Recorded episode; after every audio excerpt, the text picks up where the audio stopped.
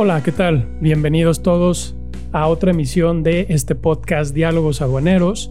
Mi nombre es Joaquín Sánchez, jefe de consultoría y auditoría en la firma Pepper Salt y me acompaña el día de hoy mi compañero Diego Vargas. ¿Qué tal, Diego? ¿Cómo estás? ¿Cómo estás, Joaquín? Bien, bien. ¿Y tú? También muy bien, muchas gracias. Emocionado de, hablar aquí contigo por primera vez. Ya nos tocó ahora sí, a nosotros dos el podcast. Excelente, pues el día de hoy tenemos un tema, como siempre, interesante. Eh, vamos a hablar el día de hoy acerca de los cupos para importación y para exportación, ¿de acuerdo? Ok. Entonces, eh, bueno, primero que nada, antes de iniciar ya con, con, el tema en cuestión, me gustaría ir abordando un poquito eh, algunos conceptos que yo creo que son importantes okay. para que los que nos escuchan vayan entendiendo de dónde sale todo, todo este tema ¿no? de, de los cupos. El primero de los conceptos que me gustaría me abordar es el tema de lo que son los aranceles o qué es un arancel y que tiene que ver inmediatamente con el tema del cupo. ¿Por qué tiene que ver con el tema del cupo? Porque los cupos se crean ¿sí? con la finalidad de poder importar o exportar una mercancía sin tener que pagar un arancel. ¿no? Es una de las modalidades que tiene el cupo. Entonces es un concepto importante que creo que debemos de, de abordar. Bueno, ¿qué es un arancel para empezar? ¿no? Pues el arancel no es otra cosa que un, un impuesto, ¿no? Que tienes que pagar por este, importar mercancías, ¿no? Por ejemplo, aquí en México se cuenta con aranceles a la importación y que este, se conoce como el famoso Impuesto General de Importación o IGI, ¿no? Que le llamamos. A la exportación existe un, un IGE, que es el Impuesto General de Exportación. Sin embargo, no, no se encuentra actualmente esté aplicado, pues no, sí, la mayoría digo, de las muy pocas fracciones así es, la mayoría de las mercancías realmente están exentas, ¿no? Entonces a la exportación no se aplica realmente ese, ese, ese impuesto, pero en la importación sí. En importación sí, y ese arancel puede ir desde un 75%, que es el más alto que tiene la tarifa, hasta un 3%, que es el más bajo que tiene, ¿no?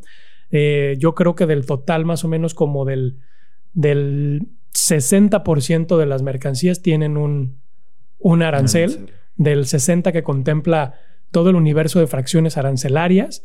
El 60% de las fracciones arancelarias tienen un arancel y que ronda en este rango del 3% al 75%. Entonces, realmente sí estamos en un proceso de liberación comercial, ¿no? De, de libre de aranceles o libre de impuestos, pero aún seguimos teniendo todavía eh, mucha mercancía que, que, está grabada, ¿no? Sí, no, digo, como bien comentas, a lo mejor el restante, el 40% restante, pues no está grabado. Así es, está exento. El, el 40% restante está exento, pero pues bueno, estamos hablando de que la mayoría sigue todavía teniendo un porcentaje, este, un porcentaje de, de impuesto, ¿no? Eh, bueno, lo que quería abordar respecto del arancel es que tenemos que ver lo que fue el arancel históricamente. El arancel históricamente ha sido o se ha empleado como una medida proteccionista y como una medida de una barrera al comercio exterior o al comercio internacional. ¿Por qué? Porque los, arancel, los aranceles lo que sirven es que los países los utilizan eh, para proteger su industria eh, nacional, ¿no? Para frenar un poco el tema de las, de, de las transacciones internacionales, ¿sí? Es decir, si yo veo que un país está eh, produciendo mucho de una mercancía por sus factores, ¿no? Que tiene ya intrínsecos del país, porque tiene eh, mayor capacidad productiva, porque tiene más recursos naturales para poder producir ese tipo de mercancía, entonces yo veo una potencial amenaza hacia mi mercado interno porque va a empezar a inundar mi mercado de productos de ese país, de productos extranjeros. Va a empezar a exportar a mi país y le voy a dar mucha entrada a ese producto y mis productores nacionales de ese mismo producto o de esa misma mercancía no van a poder hacer frente a eso, ¿no? Exacto. Entonces, ¿qué es lo que hacen los países? Pues entonces establecen esos aranceles, ¿no? ¿Para qué? Para no darle entrada precisamente a ese, a ese tipo de mercancías y por lo tanto genera un, una medida proteccionista y genera una barrera ¿no? al comercio exterior también. Entonces, ¿qué es lo que está produciendo este tipo de medidas? Pues que definitivamente no haya competitividad, que no se fomente la competitividad. Eso básicamente es lo que está ocurriendo. Entonces, eh, ¿qué es lo que ha pasado recientemente? Con el avance del, del tiempo, Ya el arancel ya no tiene esa medida tan proteccionista, que todavía se sigue utilizando así, pero ya la política ya es cada vez más encaminada hacia el libre comercio, ¿sí? hacia, hacia un libre mercado. Entonces lo que se hace es precisamente buscar reducir esos aranceles o esos impuestos que se establecen al comercio exterior. Entonces, de cierta forma, em, pues cada vez más la política de los, de los países en cuanto al tema eh, transacciones internacionales o política exterior de comercio internacional ha sido ir reduciendo esos aranceles o ir quitando esos aranceles para que quedemos cada vez más en un libre mercado. Y esto, pues obviamente, eh, fortalezca el tema de la competitividad, ¿no? Em, esto se ha llevado a cabo a través de acuerdos, a través de la firma de convenios, pues obviamente los, los, países van acordando reducir sus barreras arancelarias para que esto fomente ese libre intercambio de mercancías, ¿no? Entonces todo esto tiene que ver mucho con el tema de cupos, porque los cupos precisamente son una medida que se establece para quitar esas barreras arancelarias y para poder fomentar la competitividad. Ahorita lo vamos a ver más a detalle. Eh, ¿Por qué? Porque, bueno, los cupos, ¿quién, lo, quién, quién los emite? Los emite una dependencia eh, del gobierno que se llama Secretaría de Economía, ¿no? Lo hace a través de sus distintas este, dependencias que tiene, ¿no? Que le ayudan con todo el tema comercio internacional. Entonces, la Secretaría de Economía genera estos cupos, ¿no? Y, es una oportunidad para poder importar mercancías o exportar mercancías sin tener que pagar estos aranceles, ¿no? ¿Y por qué lo hace así? Porque la Secretaría de Economía tiene una función muy importante. ¿Cuál es la función de la Secretaría de Economía? La de fomentar eh, el comercio internacional, eh, la, producción, eh, apoyar a las empresas, apoyar a los emprendedores. Entonces, este, lo, que, lo que busca la, la Secretaría de Economía es fomentar la productividad, ¿sí? Y también ayudar a, diversificar este, el comercio exterior, ¿no? Entonces, a través de estos mecanismos y a través de estas políticas, es que la Secretaría de Economía va a empezar a implementar estas, estrategias, ¿no? Eh, a través de los cupos, a través de, fomentar las, las, exportaciones o permitir que haya entrada de productos extranjeros por medio del cupo sin tener que pagar estos impuestos, ¿no? Entonces, todo esto es el preámbulo que tenemos que, tener claro al momento de que empecemos a hablar de estos instrumentos que genera Secretaría de Economía, ¿no? Porque esa es la finalidad que tienen al final de cuentas, ¿no? Sí, claro. Yo creo que es bien importante para todas aquellas personas que quieren comenzar a importar o exportar, ¿no? Que tengan ese conocimiento, esas bases y que partiendo de eso puedan identificar el porqué de las cosas, ¿no? ¿No está pasado a ti que en ocasiones se acercan contigo algún cliente y quiere comenzar, no sé, o, te empieza a solicitar cierta información, supongamos, ¿no? De que, oye, cierto cupo, shalala, pero no saben bien de dónde proviene o qué finalidad realmente tiene el cupo o, qué, beneficio les va a aportar como tal, ¿no? Entonces yo creo que sí es bien importante eso que mencionas, tener las bases y quién lo emite, de dónde se origina y todo ese tema, ¿no? Digo, básicamente, pues, ¿qué es un cupo? Como bien comentas, pues es un monto, ¿no? Un monto de mercancía que se puede exportar o importar, ya sea máximos o bajo un arancel cupo, como bien comentas. Básicamente eso es un cupo, ¿no? La autoridad te emite, pues, un certificado cupo en el cual, pues, tú puedes o, se te emite cierto saldo para exportar cierta mercancía, lógicamente estas mercancías previamente deben de estar señaladas en un acuerdo cupo, dependiendo del tratado que tú quieras utilizar, ¿no? También es importante señalarle a todas las personas que nos escuchan que como tal no todas las mercancías están sujetas a cupo, son mercancías específicas o que vienen señaladas dependiendo el país al cual se quiera exportar o del cual se quiere importar, que sean originales esas mercancías, ¿no? Yo también creo que es importante pues tener eso en consideración, porque bien tú puedes querer importar o sea, vamos a poner un ejemplo. Realmente no sé si esto esté sujeto a cupo, pero no sé. botellas de agua, ¿no? Botellitas de agua. Y esas botellas son originarias de, o sea, las quieres traer de Chile, utilizando el Tratado de Libre Comercio con Chile. Y esas botellas no están sujetas a un cupo y tú las puedes ah, importar con un arancel preferencial bajo ese tratado, ¿no? Pero las quieres importar ahora de Brasil, ¿no? Supongamos utilizando una LADI Pero el acuerdo al ADI, como tal, sí viene un acuerdo que señala ciertos cupos y en esos cupos vienen esas botellas. Entonces, ¿en cuál debes de cumplir con un certificado cupo? En el correspondiente a esas botellas que son originarias de Brasil, ¿no? Porque viene señalado en el propio acuerdo comercial. Entonces, yo creo que eso también es bien importante tener en consideración que no todas las mercancías están sujetas a cupo y no porque a lo mejor estén sujetas a cupos de importación, este sea el mismo a cupos de exportación. Entonces creo que todas esas cosas tenemos que empezar también a poner un poquito claro. Correcto, correcto. O sea, no, no aplica para todas, no aplica en todos los casos. Eso, eso es eh, una característica de este tipo de instrumentos, ¿no? O sea, se establecen estos cupos, se establecen, como bien dices tú, por medio de acuerdos, por ejemplo, comerciales que tiene México, ¿no? Este, en esos acuerdos se establecen a lo mejor algunas facilidades, ¿no? Ya entre los países y empieza a operar esta modalidad de los cupos, ¿no?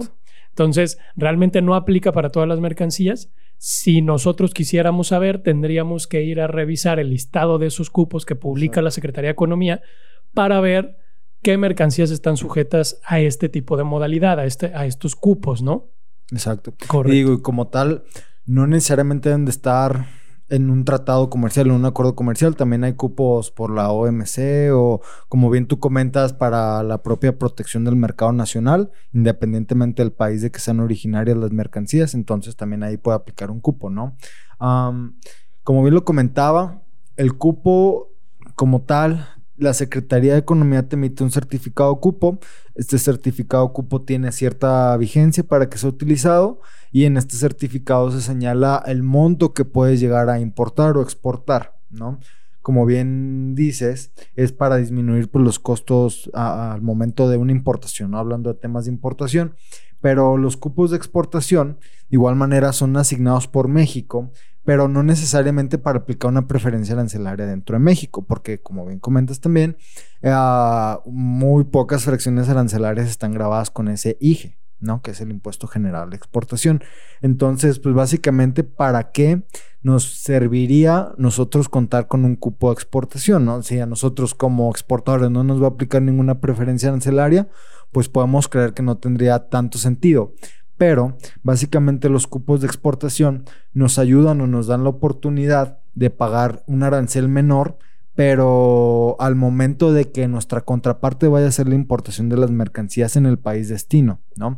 Entonces, de alguna manera eso genera ciertas oportunidades y ciertas ventajas a las empresas porque disminuyen costos y puede llegar a ser más atractivo para una empresa extranjera que nos compren a nosotros, ¿no? Porque van a, pues, lógicamente ellos van a reducir costos a su importación, porque cada país pues, determina sus aranceles, entonces es una gran ventaja. Poniendo el ejemplo, o sea, México, Brasil, ¿no? Quieres exportar a Brasil y Brasil dice o acuerda con el gobierno mexicano, ¿sabes qué? Vamos a abrir un cupo porque yo necesito este, tengo un déficit, ¿no? De, de, esa mercancía, hay mucha demanda y no tengo la suficiente oferta para poderla cubrir, ¿no? Entonces, busco que comprarte a ti, México, porque yo sé que tú tienes eh, mucho de ese producto, ¿no? Tienes, ajá, exactamente. Entonces, eh, yo, Brasil, te digo, abrí un cupo para importar tanto, eh, tal mercancía, tal cantidad de México, ¿no? Entonces los exportadores mexicanos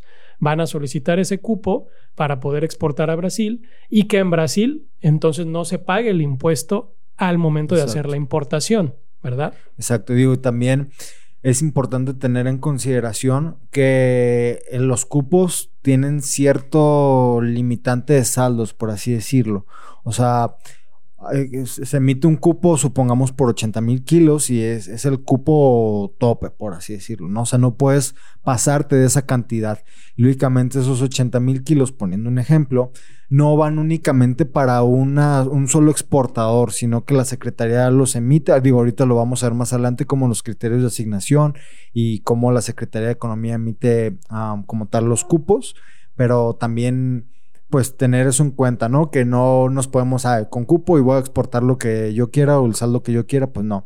Digo, también los países lo hacen igual que México, de alguna manera con fines de, de protección a su mercado, ¿no? A lo mejor pueden tener cierto déficit o no no cumplen con el abasto del mercado, pero tampoco pues lo quieren saturar porque sí debe haber ciertos productores nacionales y lógicamente pues les va a dar cierta prioridad también. Entonces pues por eso se emite un cupo y si se delimita cuánto, exactamente cuánto puede entrar de, esa cantidad de ese producto al país durante cierto tiempo determinado.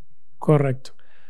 Entonces tengo, tengo aquí, Diego, que un cupo, eh, bueno, todo esto está establecido obviamente en un ordenamiento legal, ¿no? Sí, claro. Todo esto tiene sus reglas y está establecido ahí. Eh, ¿Cuál es el ordenamiento legal donde esto está establecido? Digo, básicamente viene en la Ley de Comercio Exterior. Es el artículo 23. En el artículo 23 de la Ley de Comercio Exterior está establecido el concepto de lo que es un cupo. Exacto. Digo, lógicamente este no es el único ordenamiento, ordenamiento exacto. Están también las reglas de Secretaría de Economía por las cuales emiten normas y criterios. Digo, también debe, viene algo ahí por las reglas generales de comercio exterior, ley aduanera, ¿no? Que son, pues, lógicamente normativas que van un poquito a la mano, pero la principal, o sí, básicamente el artículo principal, pues viene en la ley de comercio exterior, donde se señala, pues, definiciones. Correcto. Tengo, tengo, entonces que la definición que nos da esta ley de comercio exterior sobre el cupo en su artículo 23 es que este, es un monto de una mercancía que, que puede ser exportada o que puede ser importada, ya sea máximo o dentro de un arancel cupo. Exactamente. Entonces, ¿esto qué me quiere decir, Diego? Me está diciendo que hay dos formas en las que se puede emitir un cupo. Sí, digo, si lo queremos ver de esa manera, sí, existen como dos lineamientos bajo los cuales nosotros podemos solicitar un cupo, que es el máximo y el arancel cupo. El máximo que es, digo, básicamente, pues es un monto que podrá ser exportado o importado al país destino y este, una vez alcanzado el límite, no permitirá la importación de más mercancías, es como lo comentábamos, ¿no? Se emite un cupo máximo, ¿sabes qué? Hay 80 mil kilos y ahí está este, del primero de enero al 31 de diciembre, ¿no? Esa va a ser la temporalidad que va a tener mi cupo. Se emiten los criterios de asignación, supongamos primero en tiempo, primero en derecho, ¿no? Empiezan a solicitarlo las personas que quieran exportar o importar, dependiendo, ¿sabes qué? Ya se terminó ese cupo, ya no va a poder realizarse importación de esa mercancía, ¿no? Se cierra como tal, por así decirlo, y hasta ahí, hasta el próximo año. Entonces realmente es como se emite, se, emite este cupo, se establece y tiene un monto máximo de mercancía del cual se puede ya sea importar o exportar. Exacto. Y, yo creo que la, la, razón principal donde se diferencia, no un arancel máximo o un, perdón, un cupo máximo de un cupo que es el arancel cupo, yo creo que ahí es el hecho de, de cuándo se emite uno y cuándo se emite otro. O sea, las circunstancias que pueden llevar a que los países emitan un arancel en la modalidad de, perdón, un cupo en la modalidad máximo o un cupo en la modalidad arancel cupo. Cuando es un cupo máximo o en la modalidad de máximo, lo que pasa es que muchas veces se, se produce por el hecho de que hay un este, un sobre, mm, un excedente, ¿no? De producción, porque hay una sobreproducción o hay un excedente de producción de cierta mercancía y esa mercancía pues ya no se va a consumir nacionalmente y dicen los países, ¿sabes qué? ¿Qué hago con todo esto que hicieron ya mis productores, no? Porque pues le van a perder si ya no lo venden. Bueno, pues está, está, por poner un ejemplo, ¿no? Están eh, mil toneladas de no sé qué mercancía que ya no tiene demanda, ¿no? Ya no tiene demanda interna aquí. Entonces, ¿qué podemos hacer con ella? Bueno, pues colócalo en otro país, ¿no? Y entonces eso es lo que hacen. Le habla el gobierno este, de España al gobierno mexicano y le dice, ¿sabes qué? Tengo un, este, tengo un excedente de tal mercancía y ya no tengo más demanda interna de este, ¿no? Entonces, contigo tengo una relación comercial, tengo tratados, tengo ciertos acuerdos, vamos abriendo un cupo, ¿no? En la modalidad con, con el monto máximo y te digo que tengo estas 3.000 toneladas de esta mercancía que pueden importar tus productores, ¿no? Entonces, acábate esta, este saldo que me queda y a lo mejor a tus productores les puede ayudar, ¿no? O a tus importadores. Entonces creo que ahí está la diferencia principal. Creo que un, un, un cupo en esa modalidad de cupo máximo se puede establecer cuando hay excedentes o cuando hay una sobreproducción de cierta mercancía en un determinado país. Ahora, yo creo que el cupo que más se utiliza es el arancel cupo como tal. Y digo, ¿qué es un arancel cupo? De igual manera es un monto que un monto máximo que señala Secretaría de Economía, pero a diferencia de este, nosotros igual, ¿no? Supongamos 80 mil kilos igual. Empiezas a hacerla bajo los criterios de asignación primero en tiempo, primero en derecho empiezan a solicitar el cupo, se termina. Los que alcanzaron cupo van a poder realizar la importación aplicando una preferencia arancelaria, como bien comentabas anteriormente, ¿no? Ya sea exentándolo o reduciendo el arancel dependiendo pues lo que se establezca. Exacto. Pero posterior a que se termine ese cupo no significa que ya no puedas importar esa mercancía. Lo que significa es que básicamente vas a tener que pagar el arancel que viene señalado en la propia tarifa, que es el default, por así llamarlo de alguna manera. Y recuerdo ahorita que estamos platicando este, detrás de cámaras que había una circunstancia por ahí con, con algún cliente que querían importar cierto producto y que al utilizar cupo creo que se le aumentaba muchísimo el arancel, ¿no? Algo así me estás platicando. Eh, se, le aumentaba. O sea, bueno, pagaba, tenía que pagar un arancel, creo que el 75%, ah, sí. me has comentado. Sí, así es. Eh, eh, teníamos un caso, una, una empresa que quería importar cierto producto que este es, es el producto que está grabado con uno de los aranceles más altos en la tarifa mexicana actualmente. Y este producto trae un arancel a la importación, un, un IGI, un impuesto de importación del 75%, ¿no? Entonces, este impuesto, pues altísimo, porque esto se calcula sobre el valor en aduana. Entonces, es el valor de tus mercancías más todos los gastos incrementables, pues forman este, esta cantidad sobre la que determinas tu, tu, impuesto, ¿no? Entonces, realmente se, se vuelve muy alto. Entonces, es un impuesto ya bastante considerable.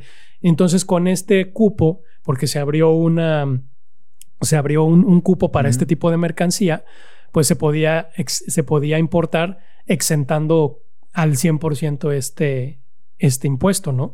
Entonces, imagínate, de pagar un 75% de un impuesto a pagar nada, pues bueno, es bastante atractivo. No, digo, Luego, independientemente de pagar ese IGI del 75%, aparte deben de pagar pues, un DTA, deben de pagar el IVA. el IVA. Entonces, si empiezas a hacer la sumatoria y todo esto, lógicamente tomando en consideración la base grabable, pues bueno, lógico, dependiendo del monto que sea, ¿no? Pero aún así, pues va a ser muy, muy, muy alto. Entonces, pues no, no conviene, pues de alguna manera, a veces hacer ese tipo de negocios por, te va a salir más caro.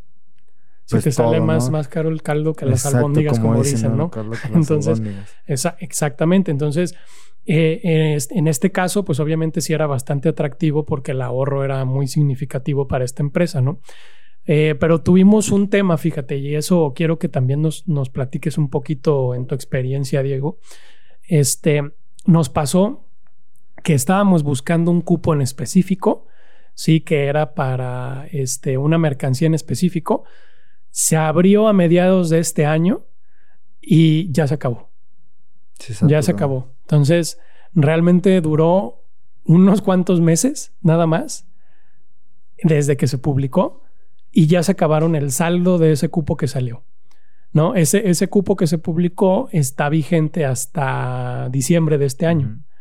Entonces, realmente a veces eh, es tanta la demanda de esa mercancía que se publica y en cuestión de unas cuantas semanas o en un mes ya se acabó el, saldo del cupo, ¿no? Entonces hay que estar muy pendiente siempre de, estos temas, ¿no? No sé tú hay, hay ocasiones a veces que la propia autoridad emite como criterios para solicitar previamente un cupo, ¿no? O sea, no necesariamente al momento que se apertura, sino como que te dan ciertos lineamientos para que eh, te pueda registrar o como todo un proceso, ¿no? Pero también yo creo que está chistoso que hay ocasiones que los cupos, muchos cupos se saturan, ¿no? Y son los que tienen una mayor demanda por parte de los, de los importadores o exportadores, pero a su vez hay muchísimos otros cupos que ni siquiera los pelan, ni siquiera les hacen caso. Digo, ahorita vamos a ver más adelante como las estadísticas o cuántos cupos hay, cuáles son los que están vigentes, cuáles no, etcétera. Pero la gran mayoría están sin uso. O sea, solo se utiliza creo que un 20% de los cupos con los que contamos. Entonces, pues está chistoso eso, ¿no? Digo, no, no se utilizan como los deberíamos de utilizar. Entonces, algo debe de estar pasando ahí, ¿no? Entonces, realmente creo que Secretaría de Economía tiene que hacer otro análisis. Sí, a lo mejor, pues buscar o procurar hacer unos nuevos cupos para la mercancía que más se se tenga mayor demanda y pues a lo mejor empezar a dejar de lado aquellos que ni se necesitan, ¿no? Porque únicamente hacen engorroso hasta para nosotros el buscar información, ¿no? Te pasó a ti que estás buscando y ves tantos datos, tantas estadísticas, te comunicas a lo mejor a veces hasta con la propia autoridad y ni ellos saben a veces ni qué onda con, con lo que está en, en las páginas, ¿no? Digo, nosotros como consejo también a todas las personas que nos escuchan, por lo regular utilizamos SNICE, que es pues donde vienen toda la información acerca de comercio exterior. Pero... ¿Qué es, qué es SNICE, Diego? Es una plataforma que en la cual, pues básicamente las autoridades van emitiendo toda información respecto a comercio exterior. Digo, básicamente... O sea, en internet te puedes Sí, viene en internet, buscas SNICE. que es la... Exacto. Hay una pestañita, así no, no, muy, no recuerdo muy bien, creo que es en información o transparencia y ahí te aparecen los cupos, ¿no? Digo, tendríamos que vernos en específico, pero ahí viene información sí o sí esa página. de cupos, si no, no hay falla. Entonces, a mí me pasó a principios de año, así era como en febrero, que una empresa quería solicitar un cupo, ¿no? Un cupo de exportación. Y me preguntaban de que, oye, ¿cuál es el saldo? Este, ¿Cómo lo podemos buscar? Y yo ingreso a SNICE, empiezo a ver, busco el cupo correspondiente y ahí vienen varios archivitos, ¿no? En uno de esos viene un archivo en Excel y en ese archivo Excel señala más o menos como la demanda o el saldo de, ah, en cierto periodo de tiempo, creo, creo que era el cuarto trimestre del 2020. Entonces, pues a mí ya no me servía porque era información que de alguna manera ya estaba pasado, ya no correspondía al tiempo que yo necesitaba o cupo. Entonces, a veces también falla eso por parte de la autoridad, ¿no? Que no tiene la información pues muy fresca o muy actualizada, entonces también eso puede entorpecer un poquito a, aquellas empresas que quieren importar, exportar y sobre todo si no tienen el conocimiento o no tienen un asesor que los esté apoyando, creo que pues sí, sí es a lo mejor un poquito, no diría que complicado, pero sobre todo engorroso, por llamarlo así. Ahora también, este, regresando un poquito, estamos platicando de los criterios de asignación. Estos, o, qué nos podrías tú comentar más o menos, este, qué es un criterio de asignación con base a los cupos. Claro. Sí, ahorita como estabas comentando, ¿no? Estabas, estabas hablando de un criterio de asignación que se llama primero en tiempo, primero en derecho. Hoy que lo, que lo mencionaste en algunas ocasiones. como el más común. Que es el de los más comunes. Pero realmente los criterios de asignación, pues son la forma en cómo las empresas van a ir a solicitar que les asignen ese cupo, ¿no? Que se, que se publicó. ¿Cuáles criterios hay? Son tres. Tres son los criterios que, tiene determinado la Secretaría de Economía para poder asignar un cupo. El primero es el de la licitación pública, el segundo es el de la asignación directa y el tercero es el de el que mencionabas, primero en tiempo, primero en derecho. Así se les llama, ¿no? Este, este estos criterios pues cada uno tiene sus, sus propias características. Como, lineamientos. como sus lineamientos de cómo va a funcionar. Entonces, como tú bien comentabas, al momento de que Secretaría de Economía dice se va a abrir un cupo para importar tal mercancía, en ese mismo acuerdo, porque todo esto lo hace a través de acuerdos que publica en el Diario Oficial de la Federación, emite ese acuerdo y dice, ahí indica en ese, en ese mismo este documento indica cuál va a ser el criterio de asignación para ese cupo, ¿verdad? Entonces, ¿en qué consiste el de licitación pública? Tal cual como su nombre lo dice, es una licitación, tal cual, eh, y funciona bajo las mismas reglas de una licitación cualquiera, ¿no? Se abre la convocatoria, este, y entonces llegan las empresas, hacen sus ofertas, Y entonces ahora sí que como la mejor oferta, el que oferte mejor, pues es el que se lo van a asignar, ¿no? Se acaba el cupo. Y hasta que se acabe el cupo. Entonces, con, tal cual como funciona una licitación pública, de esa manera se va a asignar el, el, cupo, ¿no? A través de las ofertas que hagan las empresas, Secretaría de Economía lo va a evaluar y pues obviamente los mejores precios y la mejor oferta, pues es la que a la que le van a asignar, ¿no? Em, luego está el de asignación directa. El de asignación directa, bueno, pues consiste en que de entre todas las personas que están interesadas por el cupo, van este, haciendo sus trámites y entonces la Secretaría de Economía les va asignando ya directamente a esas empresas que fueron a hacer el trámite una cantidad del, del cupo que esté disponible, ¿no? Y el último es el de primero en tiempo y primero en derecho, que tal como su nombre lo indica también, pues obviamente se le va asignando a las primeras solicitudes que van llegando de ese, de ese cupo que, que está disponible, ¿no? Ok. Pues sí, digo, básicamente esos son los criterios. Ahora a lo mejor yéndonos un poquito a la manera en cómo podemos solicitar nosotros un cupo. Básicamente se hace por medio de, de Busema, ¿no? Lo, lo emite como tal Secretaría de Economía. Digo, se puede hacer tanto por BUSEM como de manera presencial, pero ahora por temas de pandemia, pues ya todo es electrónico, ¿no? Entonces, digo, no hay falla, este, se meten a, a BUSEM. digo, aprovechando también anteriormente habíamos hablado de esto de BUSEM en un podcast, entonces ahí también si tienen alguna duda de qué es BUSEM, ahí lo podemos, este, se pueden meter a revisarlo. Digo, ¿cómo es? Primero que nada, desde ingresar a BUSEM, tu fiel, etcétera, ingresas, ¿no? Te vas a al apartado correspondiente Secretaría de Economía, al campo de, este, de cupos, perdón, y primero tenemos que hacer una asignación de cupo. Básicamente, aquí, ¿qué corresponde? Pues debemos de contar lógicamente con los documentos necesarios y las características para ser el beneficiario de, de ese cupo como tal, ¿no? Eh, cuáles características o qué documentación, eso dependerá del propio cupo que vayamos a, solicitar, ¿no? Eh, puede variar lo que se señale, lo, que la autoridad requiera. A mí en mi caso en particular, esa vez recuerdo que fue con Japón, era exportación. Y literal únicamente que tuve que hacer, señalar que era exportación, señalar el acuerdo comercial, que es el acuerdo México-Japón, y se acabó. Firmar y me da un acuse. Esto, si no mal recuerdo, tuve que esperar dos días para que pues me emitieran la resolución. Y ya contando con esa resolución es un folio, ¿no? Entonces, posterior a contar con esa resolución, te vas ahora al apartado de, pues, de solicitar como tal el certificado cupo, pones tu, tu asignación, tu folio de asignación, y ahí empiezas a llenar la documentación necesaria.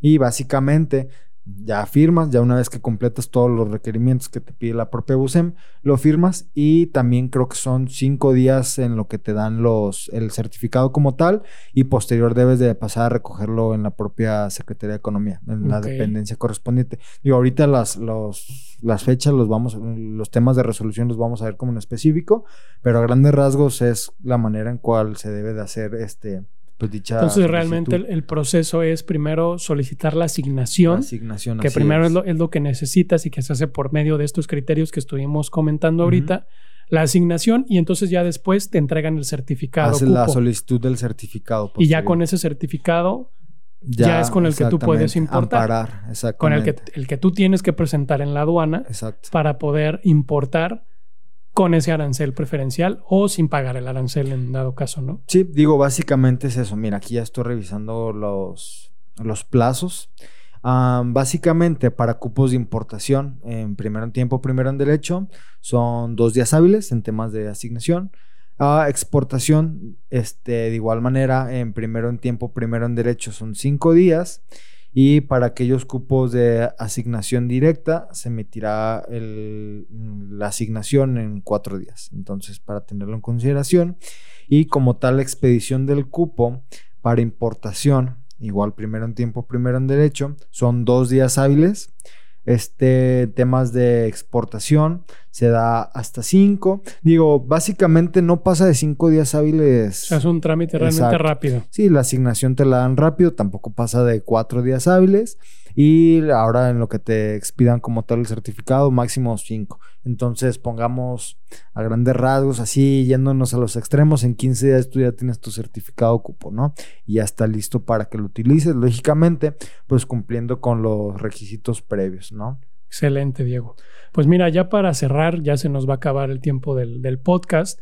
Este, me gustaría que nos comentaras nada más para, para ya darle un cierre a este tema de los cupos. ¿Cuántos cupos hay vigentes? ¿Cuántos tiene ahorita Secretaría de Economía? Me estabas comentando hace ratito que muchos no se utilizan, por ejemplo. ¿Cuántos están vigentes? ¿Cuáles tienen demanda? ¿Cuáles son de importación o de exportación?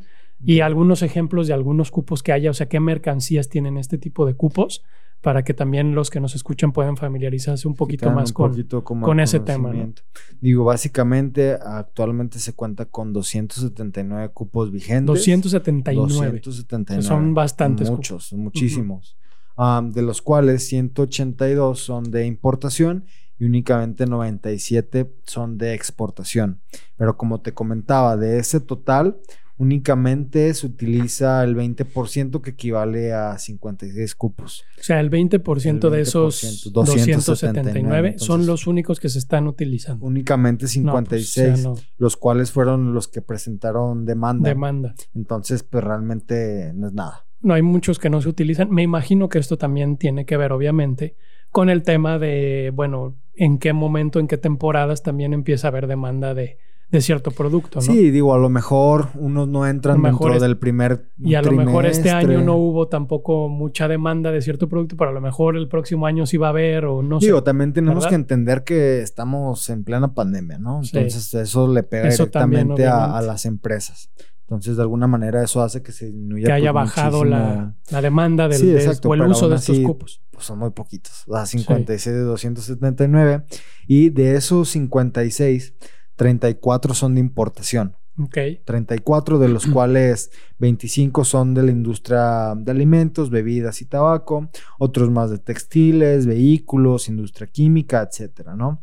Y los restantes son 10 cupos, este, bueno, ahorita los 10 cupos más utilizados de esos que comentaba, de esos 34 de importación, de igual manera van en temas relacionados con la industria de alimentos, ¿no? Como bien pueden ser ah, quesos, este, mantequilla, como carnes de pollo, etcétera, ¿no? Esto eso es lo que va enfocado a ese tipo de, de cupos. En la industria alimenticia, Exactamente. cárnicos. eh, Sí, Todo. eh, básicamente lo que más creo que es pollo, este, carne de pollo fresca, refrigerada o congelada. Creo que eso es lo que más, Lo que este, más se solicita demanda la demanda, exactamente. Y los restantes de esos 56, 22 son de exportación, de los cuales también los 10 principales corresponden a azúcar, a jugos de naranja, productos de aluminio, de hierro, etcétera. Entonces, básicamente eso es lo que más se solicita, es lo que quiero entender que haya más a lo mejor industria aquí en México, pero hay muchísimos cupos para muchísimos otros productos, o sea, no únicamente son estos. Como, le- como te comentaba, yo sugiero que si una persona está interesada, primero que nada, pues acerque con, con los expertos, ¿no? Nosotros los podemos asesorar de alguna manera aclarando dudas, tenemos pues esa expertise, pero si no también, si se quieren ir más rápido o únicamente para tener ciertos datos en concreto, pues se pueden ir a SNICE y ahí van a encontrar todo pues, mucha información, ¿no? Ujú. Digo, muy general, pero de alguna manera se pueden dar idea, idea. y más apoyándose también de este podcast, pues pueden este, tener unas bases para partir de ahí. Realmente hay cupos de todas las industrias, a lo que veo. ¿no? Sí, sí, o sea, sí. Es, es una infinidad, ¿no? Entonces realmente hay oportunidades. Nada más es estar pendiente ahí para que no se nos pase. ¿no? Claro, y sobre todo las fechas, sobre todo a lo mejor, ay, sí, entramos dentro de la fecha, pero pues ya se acabó, porque no lo hicimos correctamente. También hay otros cupos que empieza la apertura para solicitar la asignación 10 días previos a la apertura del cupo. Entonces también eso hay que tenerlo en consideración y no son todos los cupos, eso viene directamente en las reglas. Entonces cada, reglas cada cupo tiene sus reglas específicas y entonces hay que estar pendiente para ver qué es lo que nos pide. Como tú dices, a lo mejor se necesita presentar una solicitud Exacto. previamente a la emisión del cupo Y si no se presenta dentro de ese periodo, entonces ya no se abre, ¿no? Sí, o no se abrió, ya no se pudo, ya se saturó, ya no hay este el saldo suficiente, etcétera, ¿no? O sea, hay que estar muy pendiente de eso. Sí, digo, yo creo que a veces de ver tanta información de verdad, pues puede llegar a ser engorroso. Este, imagínate una empresa que tiene operaciones y aparte tiene que lidiar con todos estos temas, entonces puede llegar a ser un poquito complicado. Y la verdad, yo sí sugiero que de alguna manera acercarse con los expertos. Correcto. Muy bien, Diego, pues ya se nos acabó el tiempo. Un tema muy interesante. Este, para todos los que nos escucharon, tomen en cuenta estos, estos tips, estos detalles que estuvimos comentando. Eh, y pues bueno, también como dice Diego, siempre importante que estén este, pues bien asesorados y que cuenten con la información correcta, ¿no? Para que no vayan a tener inconvenientes en sus operaciones, ¿no? Bueno, pues te agradezco mucho, Diego, por el, por el tiempo. Este, nos despedimos. Muchas gracias a todos. Nos vemos en otra próxima emisión. Mi nombre es Joaquín Sánchez, jefe de consultoría auditoría en Pepper and Salt y Diego Vargas, consultor en comercio exterior, igualmente en la firma Pepper and Salt. Muchas gracias y nos vemos la próxima. Hasta luego.